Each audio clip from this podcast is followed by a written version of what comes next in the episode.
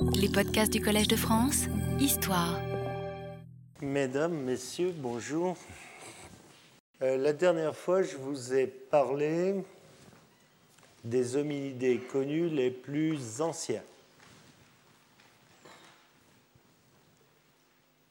Je vous avais dit que pour le moment, on n'a pas attribué de nom particulier à ce grade ancien et je proposais de l'appeler le grade des hominidés du Miocène supérieur, c'est-à-dire des formes qui sont comprises entre, pour le moment, 7 millions d'années et un peu plus de 5 millions d'années.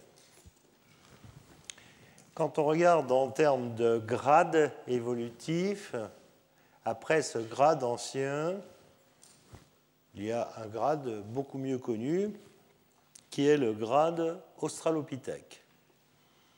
Les australopithèques sont connus depuis 1925. Ils ont été décrits la première fois en Afrique du Sud par Raymond Dart il y a donc déjà quelques années. Ces australopithèques au sein des hominidés anciens sont les mieux connus.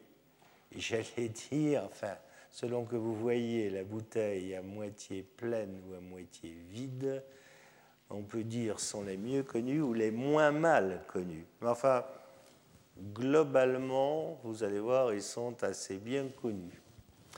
Ce que j'appelle australopithècine, terme directement sorti de l'anglais, je dirais ce sont les australopithèques sens large, ceux dont vous avez entendu parler sous le terme d'australopithèque gracile.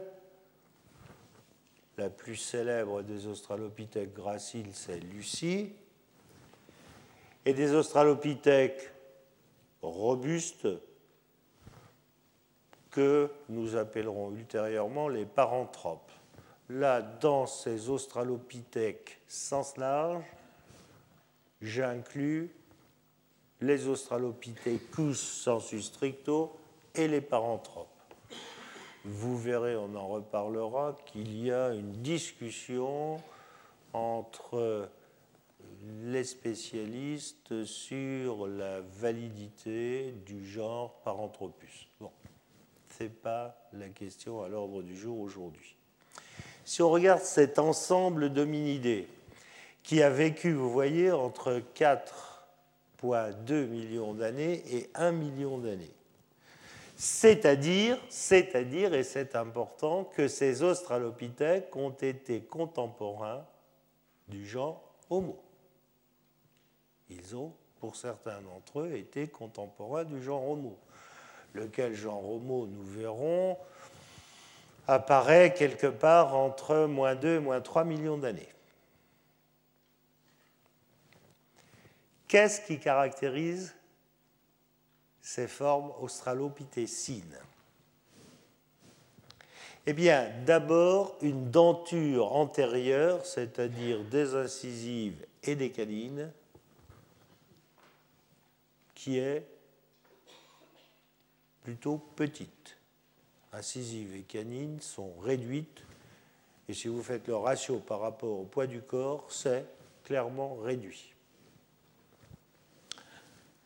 Caractère important, on en a parlé, la première prémolaire inférieure, c'est-à-dire la P3 en termes évolutifs, puisqu'il y avait chez les lointains ancêtres une P1 et une P2 qui ont disparu, eh bien cette première prémolaire inférieure n'a pas de facette aiguisoire pour la canine supérieure.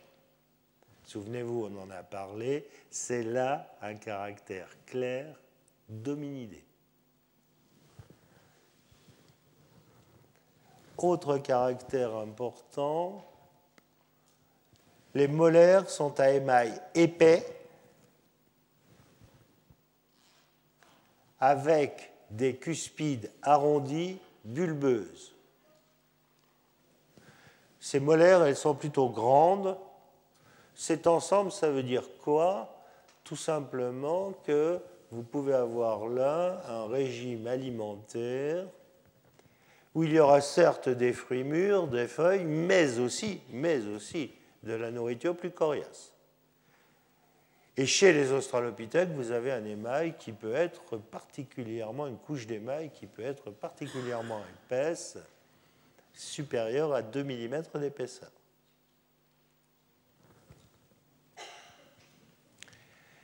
Ces australopithèques ont une face qui est relativement grande. Par contre, le cerveau reste petit et dans les moyennes de variation des grands singes ou un peu au-dessus. Mais globalement, le cerveau est petit. Nous avons dit que la denture antérieure était réduite. Comme la denture antérieure est réduite, eh bien, ça veut dire que le museau est réduit aussi. C'est-à-dire toute la partie subnasale de la face est réduite. Si vous regardez un crâne, le foramen magnum, dont on a déjà parlé, eh bien ce foramen magnum, il est en position antérieure ce qui implique une transformation de la base du crâne liée à la bipédie. Et chez les australopithèques, on connaît relativement bien des os des membres, fémur, tibia, bassin, qui indiquent clairement des formes bipèdes. Nous, avons, nous sommes en présence, là encore, d'hominidés bipède. Voilà les grands caractères des australopithèques sens large. Si on regarde maintenant les diverses espèces reconnues. Alors vous voyez qu'il y en a quand même un certain nombre, hein, neuf. Et vous voyez aussi que la répartition et bien sûr, ces neuf espèces, deux sont connues en Afrique du Sud, une est connue en Afrique centrale, et donc six sont connues en Afrique orientale.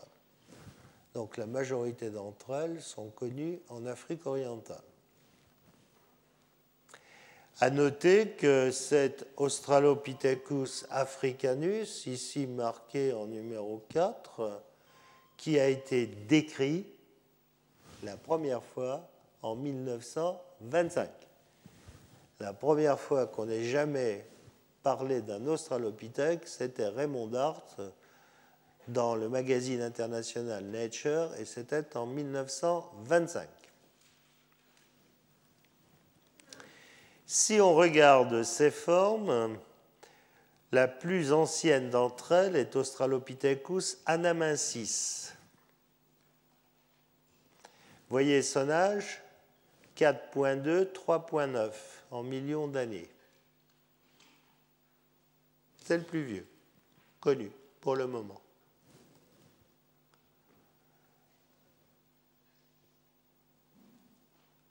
Son poids estimé, c'est pas mal, 47 à 55 kilos, c'est-à-dire autour de 50 kilos. N'est connu pour le moment, n'est connu pour le moment qu'en Éthiopie et au Kenya. C'est tout.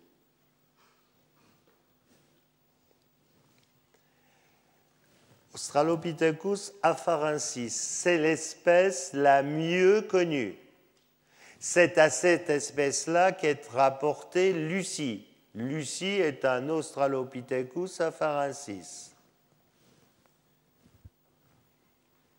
Vous voyez, c'est une forme qui dans le temps est plus récente que la précédente, 3.9, 2.7.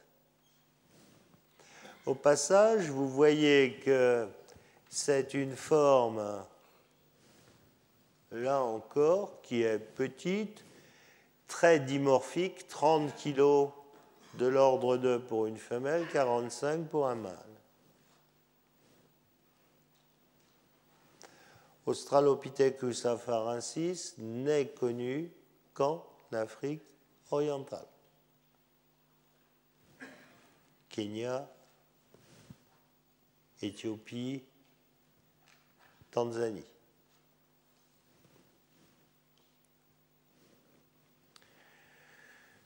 La troisième espèce sur ce tableau, Australopithecus bareliazali, est une forme qui est datée à 3 millions et demi d'années. Le poids n'a pas été estimé, mais c'est une forme aussi de petite taille. Cette forme-là, par contre, est pour le moment la seule forme d'Australopithèque connue en dehors de l'Afrique orientale et de l'Afrique australe. Cette forme a été décrite au Tchad.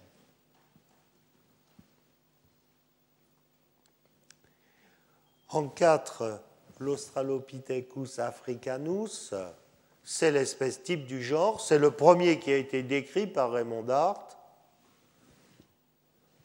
Il a été décrit en Afrique du Sud. C'est une espèce aussi très dimorphe, dimorphisme sexuel important, 30-40 kilos. L'âge est toujours discuté. En effet, ces formes africaines du Sud, beaucoup d'entre elles viennent de grottes où il est difficile de faire de la stratigraphie et les datations ne sont pas toujours très faciles. Quoi qu'il en soit, ces Australopithecus africanus sont des formes qui sont connues au moins à 3 millions d'années, peut-être plus, peut-être plus, et qui remontent plus haut que les précédentes, jusqu'à un peu plus de 2 millions, 2 millions 3.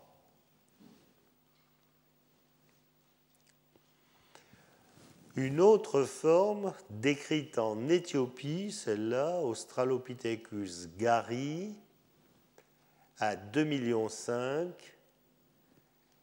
Éthiopie a été décrite par ses auteurs, en l'occurrence l'équipe du professeur Tim White de l'Université de Californie à Berkeley, espèce donc décrite comme un ancêtre possible du genre Homo. On verra ce que l'on peut en dire. La seule certitude, c'est qu'il n'y a pas consensus là-dessus. Néanmoins, le fait que l'on se pose la question des rapports de parenté entre d'un côté des australopithèques et de l'autre côté le genre Homo montre bien qu'on est là en présence d'un groupe qui est sûrement le groupe ancestral de notre genre.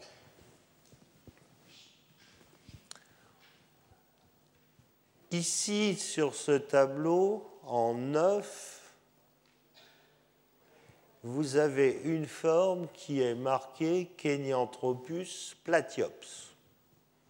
Voyez, on a mis là non seulement une espèce nouvelle, mais aussi un autre genre. On reparlera de cette forme, je l'ai mise là entre guillemets.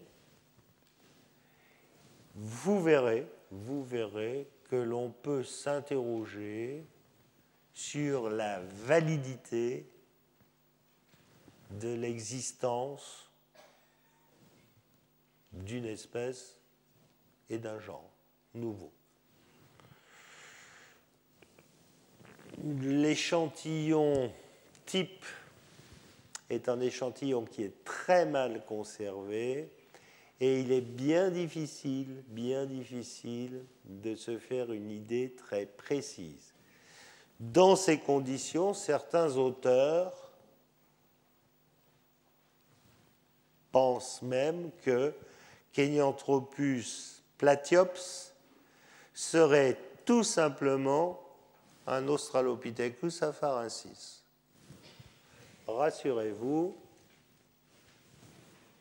rien n'est tranché, et même si on en parle là entre nous pendant une heure, on n'arrivera pas à résoudre ce problème. Si on veut résoudre ce problème, il n'y a là encore qu'une solution, c'est retourner sur le terrain, en l'occurrence au Kenya, et essayer de trouver un échantillon mieux conservé. Bon, la chose sur laquelle on pourrait s'interroger, c'est pourquoi avoir laissé publier une espèce dont le fossile type, en l'occurrence un crâne, peut être discutable. Je n'ai pas non plus de réponse, je ne suis pas directeur de l'éditorial board de la revue en question. Revue qui est une revue sérieuse, hein, c'est Nature. En 6, 7 et 8, vous voyez que j'ai mis là côte à côte ces australopithèques qui sont les australopithèques robustes, dont je vous parlerai sous le nom de genre Paranthropus, on verra ce qu'il faut en penser. Ces trois espèces, il y a l'espèce Ethiopicus, la plus ancienne,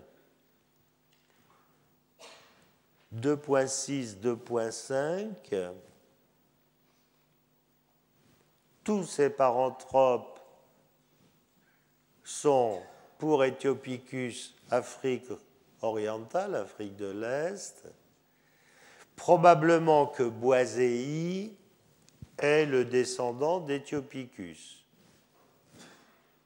2,6, 1 million. Vous voyez que le paranthrope Boisei disparaît très tardivement, très récemment.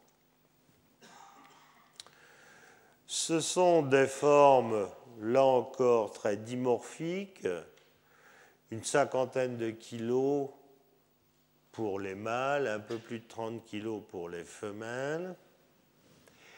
Vous avez un australopithèque robuste en Afrique du Sud. C'est lui qui a été décrit le premier, et il était tellement robuste que les auteurs l'ont appelé robustus, Paranthropus robustus. Il est connu, il est assez récent, vous voyez, 2 millions, 1 million et demi d'années. Lui aussi est relativement dimorphique, 30-40 kilos, et celui-là est donc sud-africain. Voilà, dans l'état actuel, de nos connaissances toutes les espèces recensées d'Australopithèques. Il y en a peut-être plus, ce n'est pas impossible, même si certaines de celles-là n'ont pas de réalité biologique, c'est-à-dire si elles doivent être mises en synonymie.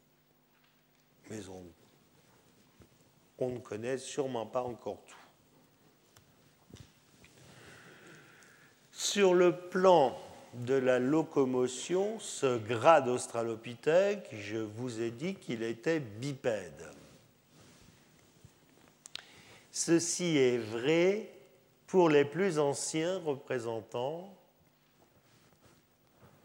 Australopithèques, Australopithecus anamensis.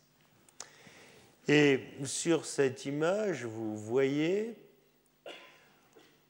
vous avez là un plateau tibial, l'épiphyse supérieure, vue du dessus, de chimpanzé. Regardez, le condyle latéral, c'est-à-dire externe, la partie, la cupule articulaire du plateau tibial, cupule externe, latérale, bleue. Et la cupule médiale, c'est dans ces deux cupules que viennent se mettre les deux condyles du fémur. Regardez, c'est très, très clair. Celle qui est bleue, la latérale, est plus petite que la médiale. Si vous regardez le même plateau tibial chez un humain, ici, que constatez-vous?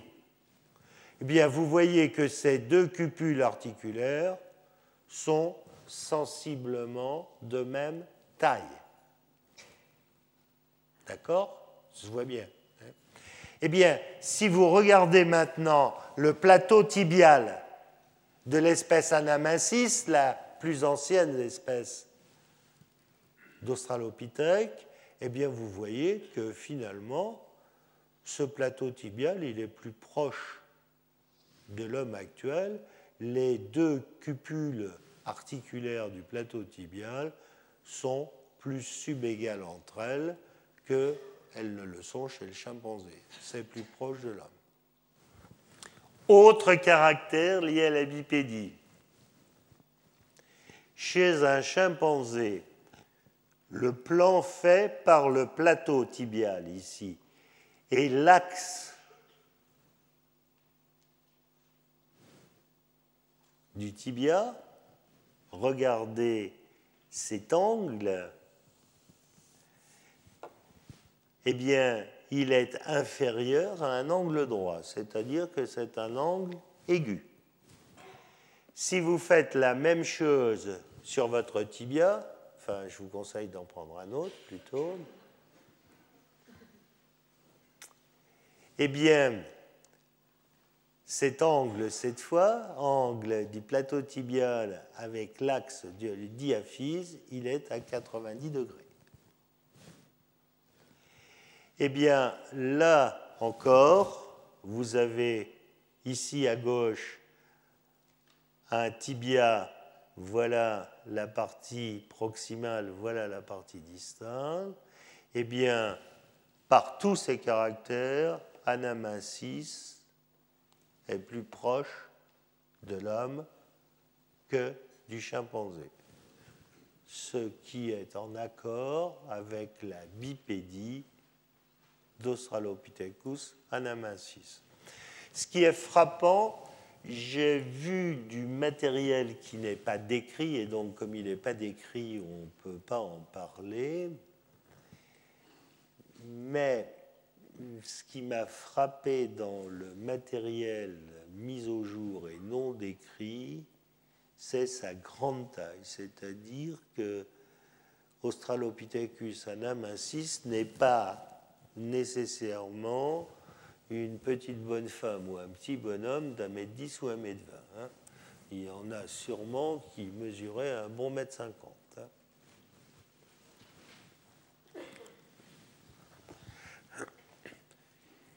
Ces australopithèques sens large, d'où viennent-ils? Alors vous avez divers euh, fossiles qui sont là, associés, eh bien, les premiers ont été trouvés en Afrique du Sud. Le premier décrit, c'est celui-ci, l'enfant de Taong, on en reparlera, il vient de là, Taong. Et puis euh, les autres, là, sont dans la région de Sterkfontein, Kondraï, euh, etc. Puis à partir Là, les découvertes Afrique du Sud ont commencé en 1925. En Afrique orientale, elles ont commencé par la découverte de ce crâne-là, qui est le crâne du Paranthropus boisei, qui a été découvert par Mary Leakey et publié par Louis Nicky à Nature en 1959. Donc, début des découvertes 1925 en Afrique du Sud, 1959 en Afrique orientale. Et d'un côté comme de l'autre, on a trouvé beaucoup de choses depuis et on continue à trouver. À tel point qu'en Afrique du Sud, à l'heure actuelle, dans la grotte de Sterkfontein, on est en train, les collègues, en l'occurrence Ron Clark, Ron Clark est l'élève du professeur Philippe Tobias de l'université du Witwatersrand de Johannesburg, eh bien, Ron est en train de dégager dans la grotte de Sterkfontein un squelette absolument complet, complet d'Australopithèque. Complet, il y a tout. Moi, euh, quand je suis passé la dernière fois, j'ai vu le crâne, il y a la mâchoire qui est articulée, vous voyez la colonne vertébrale, vous avez les clavicules, les omoplates, vous avez le bras, je crois, droit, qui est passé derrière la tête, c'est très beau d'ailleurs, avec la main qui est refermée, il y a tous les doigts, toutes les phalanges, le bassin est là, vous... tout là. C'est le reste, ce squelette complet, c'est le reste. C'est toute une histoire, hein, on en reparlera, de euh, celui qu'ils ont appelé Littlefoot.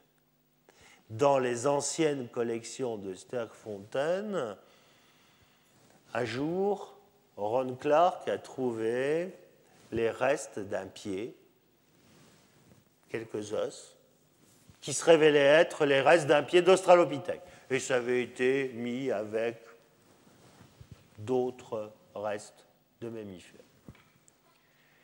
Et il a eu l'idée de regarder en se disant, mais il y avait une partie du tibia qui était cassée, mais la cassure était fraîche, en se disant, mais ça doit venir quelque part de la grotte. Il a mis les ouvriers à la recherche, et ils ont retrouvé l'endroit précis, la suite du tibia. Et en continuant à dégager, ils ont un squelette complet. À côté, à côté, Lucie fera figure de squelette très, très incomplet. Hein? C'est une pièce absolument merveilleuse, qui est datée à l'heure actuelle à entre 3 et 4 millions d'années. Bon, il faut attendre qu'elle soit dégagée pour pouvoir avoir des informations. Mais ceci pour vous dire que si les découvertes ont commencé en 1925, vous voyez que plus de trois quarts de siècle après, les découvertes continuent. Non, je vous dis ça parce que il est probable, je prends mes précautions, il est, très probable que certaines ou certains d'entre vous, quand je parlerai du Tchad, me diront Mais enfin, pourquoi vous n'avez trouvé que ça quoi? Vous, faites quoi, quoi hein? Ah, C'est normal, je prends mes précautions.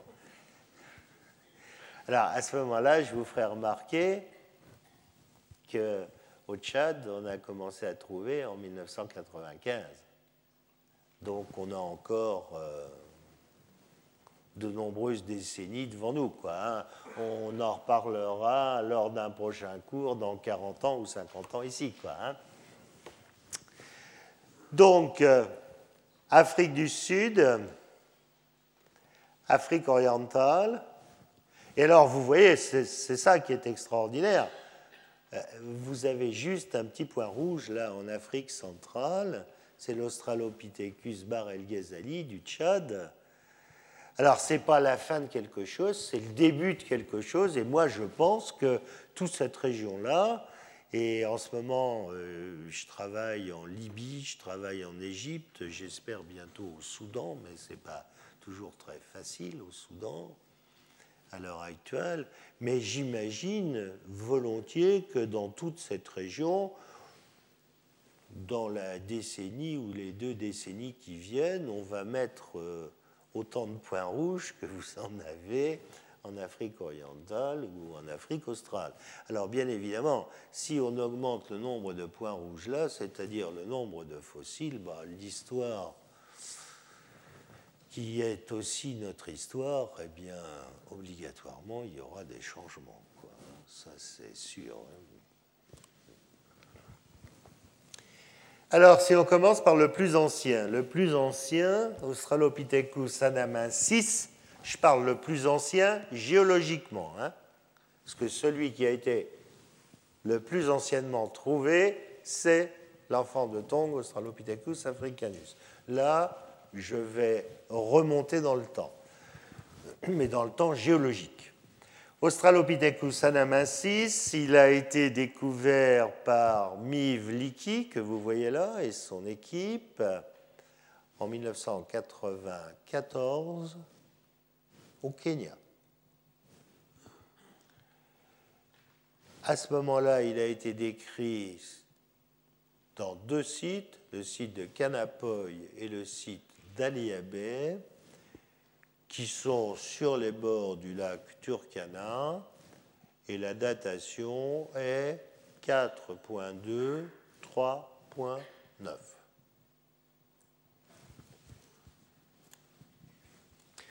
Voilà le matériel qui a été trouvé. Une mâchoire inférieure avec des dents, vous voyez, assez fortes malgré tout, une denture antérieure qui est relativement réduite, et vous voyez, on va le revoir après, une face ici antérieure de la mandibule, une face mentonnière qui est très très fuyante vers l'arrière. Un maxillaire. C'était le maxillaire d'un individu âgé. Regardez les facettes d'usure, là. Hein. on voit l'ivoire apparaître et pourtant l'émail est épais, de telle sorte que ici il est assez difficile sur la partie antérieure de se rendre compte du prognatisme, les dents antérieures étant relativement déchaussées. Mais le prognatisme de cette forme ici sur cette pièce est relativement réduit, vous pouvez le voir ici. Mais vous voyez que euh, ces dents sont quand même relativement déchaussées. Euh, voilà la mâchoire ici avant qu'elle ne soit préparée. La voilà dans sa gangue. Euh, vous pouvez apprécier au passage ces cuspides, là, les voilà, qui sont arrondies et bulbeuses dont je vous parlais précédemment.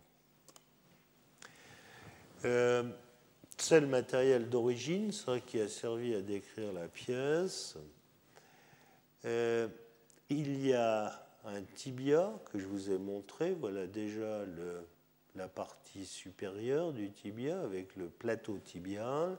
Et je vous ai montré précédemment que ce plateau tibial indique clairement la bipédie. Clairement, c'est bipède.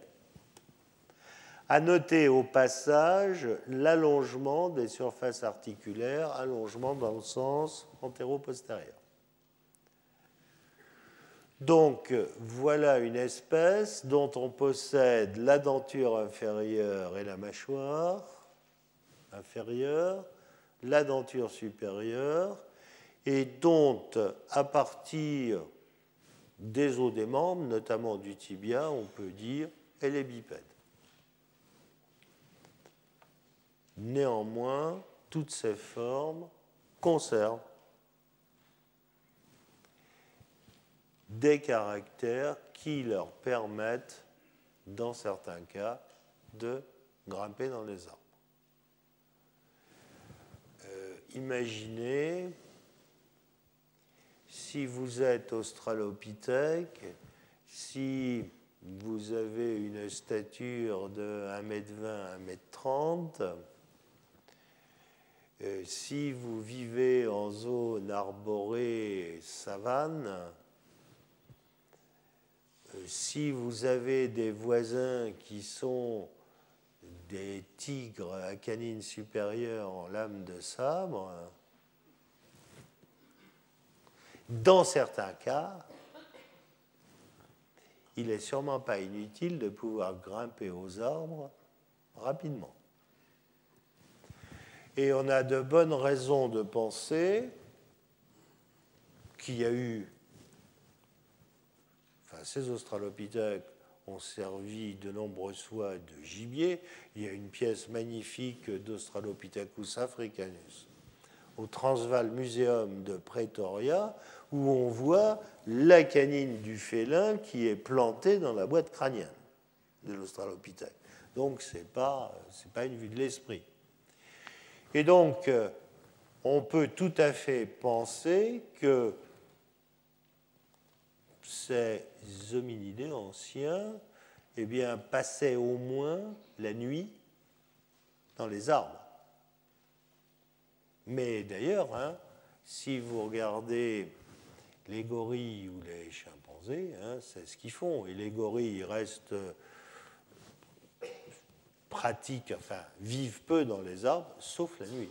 Sauf la nuit. Deuxième espèce, Australopithecus afarensis. Euh, le jeune homme qui est là, on change. Hein.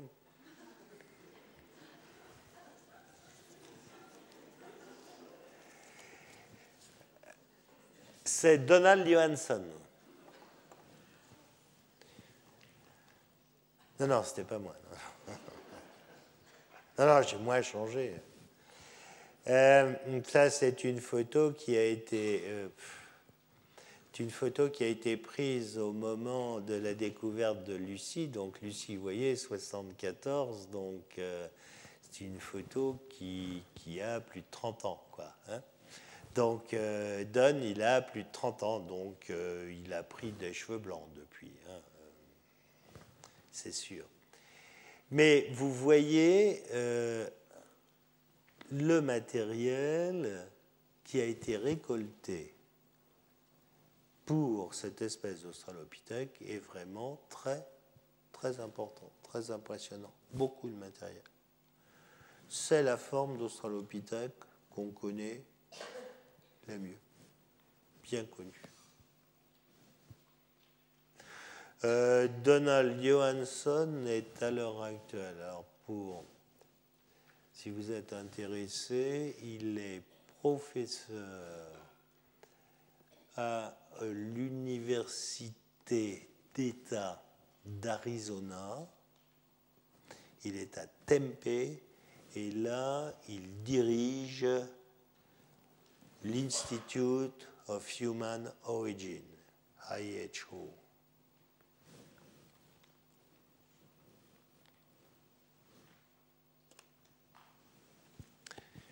Euh, voilà comment se présente la dépression des Afars qui a livré dans la région d'Adar beaucoup de restes, beaucoup de restes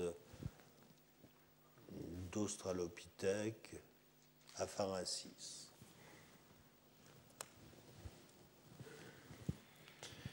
Alors, quels sont les caractères de ces Australopithèques afarensis Alors, sur cette image, je voudrais vous faire. Il y a, deux choses que j'aime pas très bien, mais je les ai mises entre guillemets là. Caractère intermédiaire entre Pan, le chimpanzé, et Homo. Ça ne veut pas du tout dire hein, que vous avez une filiation chimpanzé afarensis Homo. C'est pas du tout, du tout. Je regarde là des caractères. Alors, exemple. Regardez ici un maxillaire supérieur de chimpanzé. Voyez la forme du maxillaire en U. On dit upsiloïde, en forme de U. À droite, vous avez un maxillaire d'humain moderne. Vous voyez que la forme de l'arcade dentaire est complètement différente. On dit là que l'arcade dentaire est parabolique. Bon, si vous regardez maintenant ce maxillaire d'Australopithecus afarensis. C'est clair. Ce n'est pas un maxillaire d'humain moderne, mais ce n'est pas non plus le maxillaire de chimpanzé en forme de U. En quelque sorte, il a un peu des deux. D'accord? C'est en ce sens que j'ai dit intermédiaire. Alors, au passage, vous voyez que chez les chimpanzés, la taille des canines fait que ici, il faut laisser une place, c'est-à-dire un diastème, un espace entre l'incisive latérale et la canine pour la canine inférieure. D'accord? Parce que les canines sont grosses. Et puis parce qu'elles rentrent en occlusion en se croisant. Chez nous, les humains modernes, eh bien, les canines sont très réduites, comme vous le savez. Regardez, la canine est toute petite, elle a la forme d'une incisive, et elle est guère plus grosse que l'incisive, et il n'y a plus de diastème. Hein il n'y a plus du tout de diastème. Même euh, le soir, quand vous êtes euh, aux heures d'affluence à 6 heures dans le métro, si vous cherchez des, voisines ou des voisins avec un diastème euh, entre la canine et l'incisive, vous ne trouverez pas. Sauf s'il y a eu un accident, quoi, qu'on a enlevé une dent. Mais c'est autre chose. Par contre, par contre, dans certains cas, vous avez un petit diastème chez les australopithèques. Pas toujours.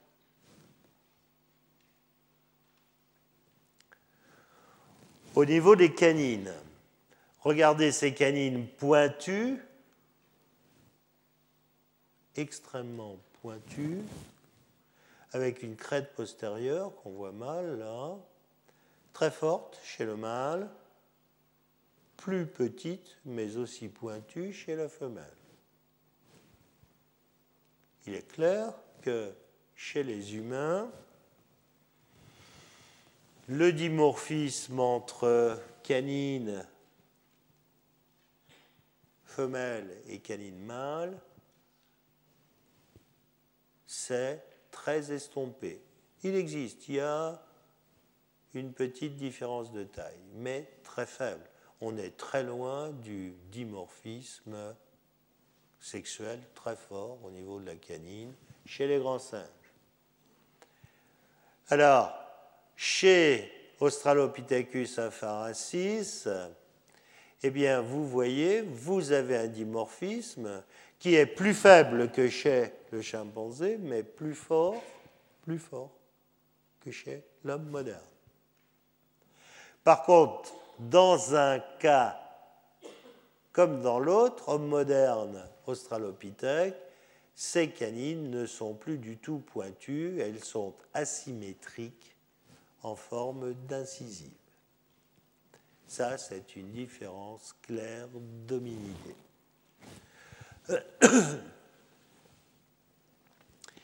Au niveau de la première prémolaire, chez les chimpanzés, la première prémolaire est conique, pointue, plutôt en forme de canine, caniniforme, alors que chez les hominidés, cette première prémolaire, vous voyez, elle a au moins deux cuspides, une, deux, une, deux,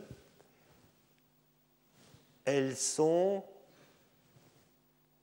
pas du tout caniniformes, mais molariformes. Euh, naturellement, il y a là une erreur.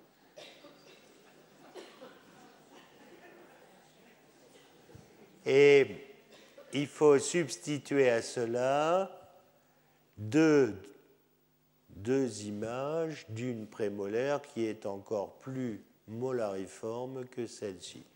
Pas du tout comme ça. Hein. Si, tout à l'heure, en rentrant chez vous, vous découvrez des premières prémolaires comme ça, euh, on en reparle tout à l'heure et on fera une photo, quoi, et on fera une publication. Hein.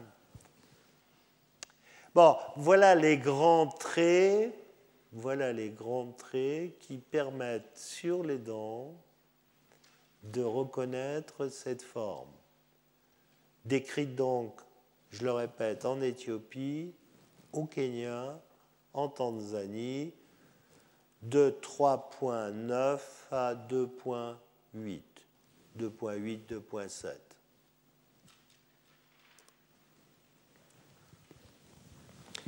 Si vous comparez une mâchoire inférieure du plus ancien dont on a parlé avant, Anamensis, avec Apharensis, ben regardez, c'est parfaitement clair. Vous voyez, là, j'ai surimposé la mâchoire type d'Anamensis à une mâchoire d'Apharensis. Eh bien, vous voyez que ici, la face mentonnière la région de la symphyse mandibulaire est beaucoup plus fuyante. Imaginez, hein, on va assister à une évolution qui va aller jusqu'à une face mentonnière qui devient verticale. Alors chez nous, c'est plus que tout, on a en plus un triangle mentonnier. Hein, on est très loin, ça c'est une disposition très primitive d'anamasis une face mentonnière très très fuyante.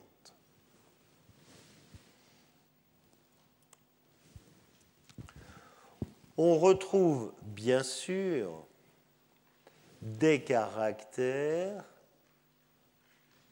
sur le crâne. Alors regardez, chez les chimpanzés, ça c'est un crâne de chimpanzé. vous avez chez les chimpanzés un développement très fort de toute cette région subnasale, sous-nasale, qui est très développée.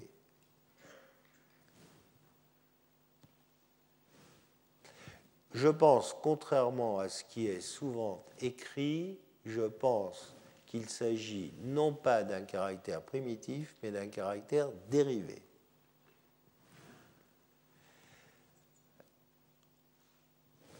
Je ne suis pas majoritaire à penser ça, hein.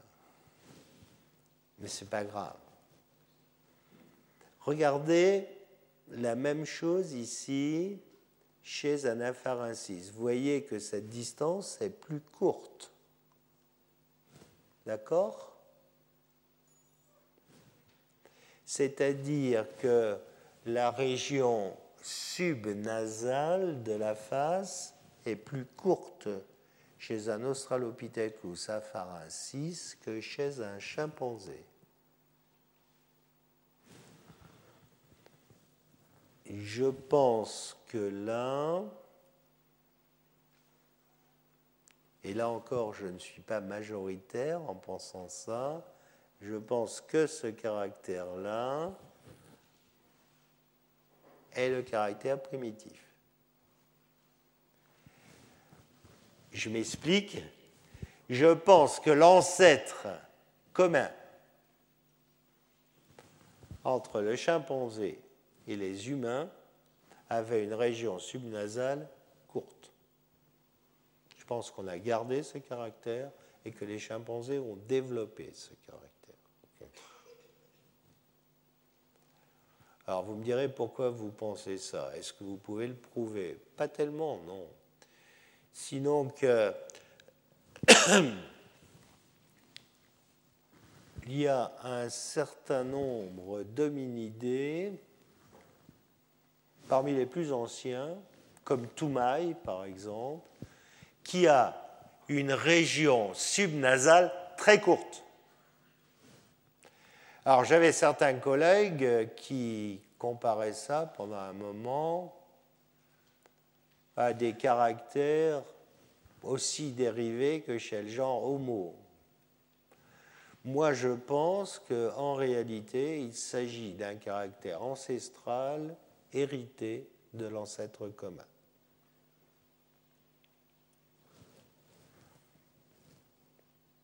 On en reparlera.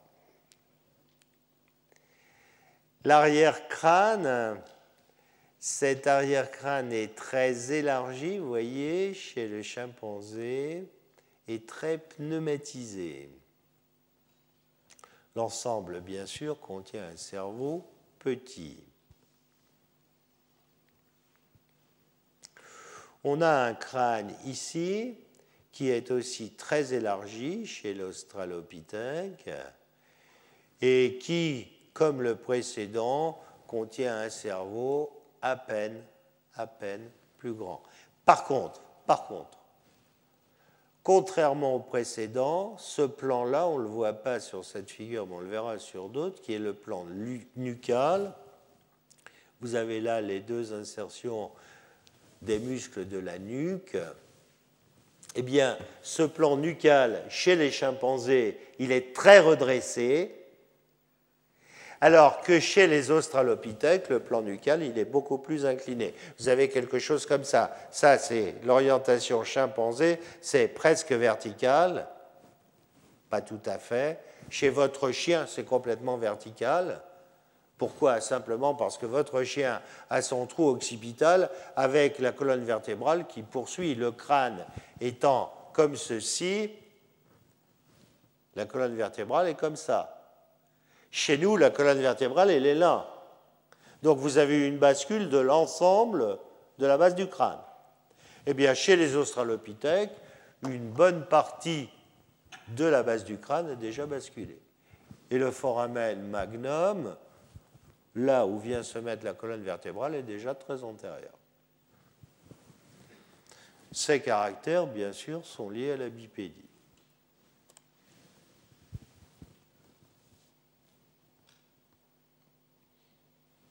Vous retrouvez ici, avec de plus belles photos, les images du matériel type d'Australopithèque, Anamensis, avec une plus grosse photo de la mandibule type, tibia, extrémité proximale, extrémité distale. Vous avez sur cette carte les régions où ils ont été trouvés. Vous voyez, euh, vient du bord du lac Turkana. Par contre, vous avez en plus sur cette photo du matériel complémentaire qui a été décrit plus récemment et qui a été attribué à Australopithecus anamensis. Ce matériel décrit plus récemment a été décrit à Assa Issier entre 4,1 et 4,2 millions d'années. Au passage, vous avez là quelque chose qui n'est pas surprenant en termes d'évolution. Éthiopie, Kenya sont des zones géographiquement proches. Eh bien, au même âge, vous trouvez la même espèce. Hein? C'est un principe qui est vieux comme la géologie, c'était le principe d'identité paléontologique. Hein. Quand vous avez le même fossile, vous avez la même strate et le même âge. Eh bien, c'est vérifié avec euh. Donc, on en trouvera sûrement ailleurs. Hein. Alors, maintenant, ce grade australopithèque. Certains auteurs considère les diverses espèces comme des espèces chronologiques qui successivement dans le temps s'enchaînent les unes dans les autres pour un jour donner naissance au genre Homo. D'autres auteurs ne sont pas d'accord avec cette manière de voir et propose des cladogénèses, c'est-à-dire non pas une évolution progressive, mais des apparitions brutales latéralement de nouvelles formes. Le premier point de vue, une évolution graduelle, linéaire, est schématisée ici. Le deuxième point de vue est schématisé ici. Quoi qu'il en soit, si vous faites une étude de caractère sur l'ensemble de ces formes, il apparaît que la forme la plus ancienne ressort en groupe frère de tous les autres, ce qui n'est pas très étonnant. Il en est de même pour les ardipithèques. Ici, on n'a mis que Ramidus, mais on aurait pu faire un trait intermédiaire en mettant Kadaba avant. Australopithecus anamensis sort à la base de tous les autres Australopithecus. Vous retrouvez là Apharensis, puis Gary dont on n'a pas parlé, Africanus, etc., etc. Et puis vous avez les homos qui se retrouvent là, les plus récents. Pour le moment, personnellement, même si le matériel qui est à notre disposition pour le moment peut permettre de défendre cette manière de voir, c'est-à-dire une évolution progressive dans le temps, je pense que les choses sont plus compliquées que cela, plus complexes que cela. De toute manière, cette manière de voir ici n'inclut pas, n'inclut pas les australopithèques d'Afrique centrale. Et il faut bien les inclure. Donc je pense personnellement que cette histoire est plus buissonnante. Alors, ça ne va pas vous changer beaucoup.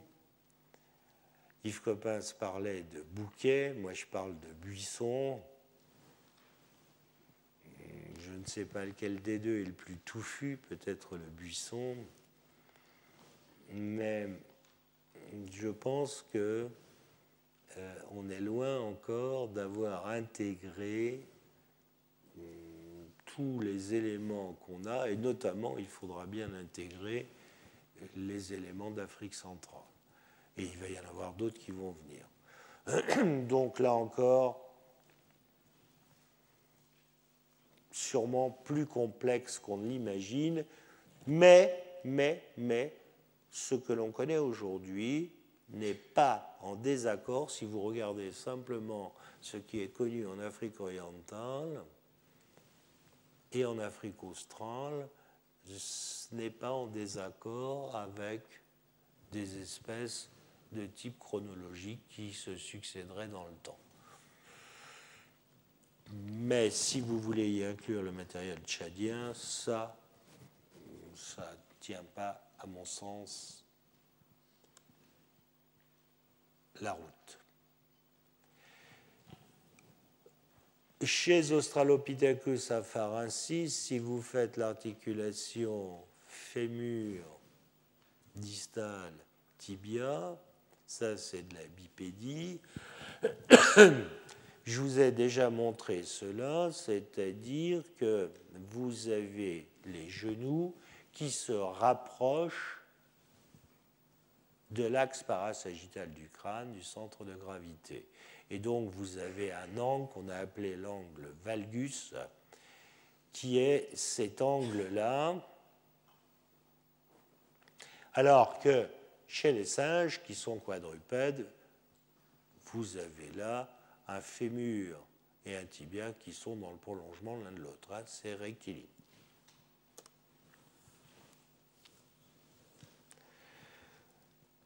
Euh, je crois que compte tenu euh, de l'heure, on va s'arrêter là et la prochaine fois, on continuera à parler de ces australopithèques.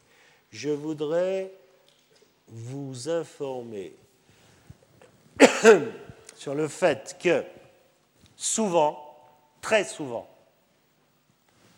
quand on vous montre les images de désert, de terrain, et qu'on vous dit ça fait 2 millions et demi de kilomètres carrés, et qu'on vous montre des objets, des fossiles qui sont grands euh, comme ça, vous dites mais comment vous avez fait, comment vous saviez que c'était là? Comment avez-vous pu savoir que c'était là? Qui vous a dit ça? Qui fait que vous allez là et pas ailleurs? Eh bien, pour essayer de répondre à cette question, j'ai invité cet après-midi, pour vous parler de cela, Mathieu Schuster, qui est un chercheur CNRS, sédimentologue de son état, euh, qui fait toutes les missions de terrain avec nous, et sans que cela soit péjoratif, c'est lui qui est censé, et qui est souvent, le meilleur chasseur de fossiles. Il vous montrera comment, en regardant les couches de terrain, eh bien, on peut lire sur le terrain où il faut chercher et où il ne faut pas chercher. Merci.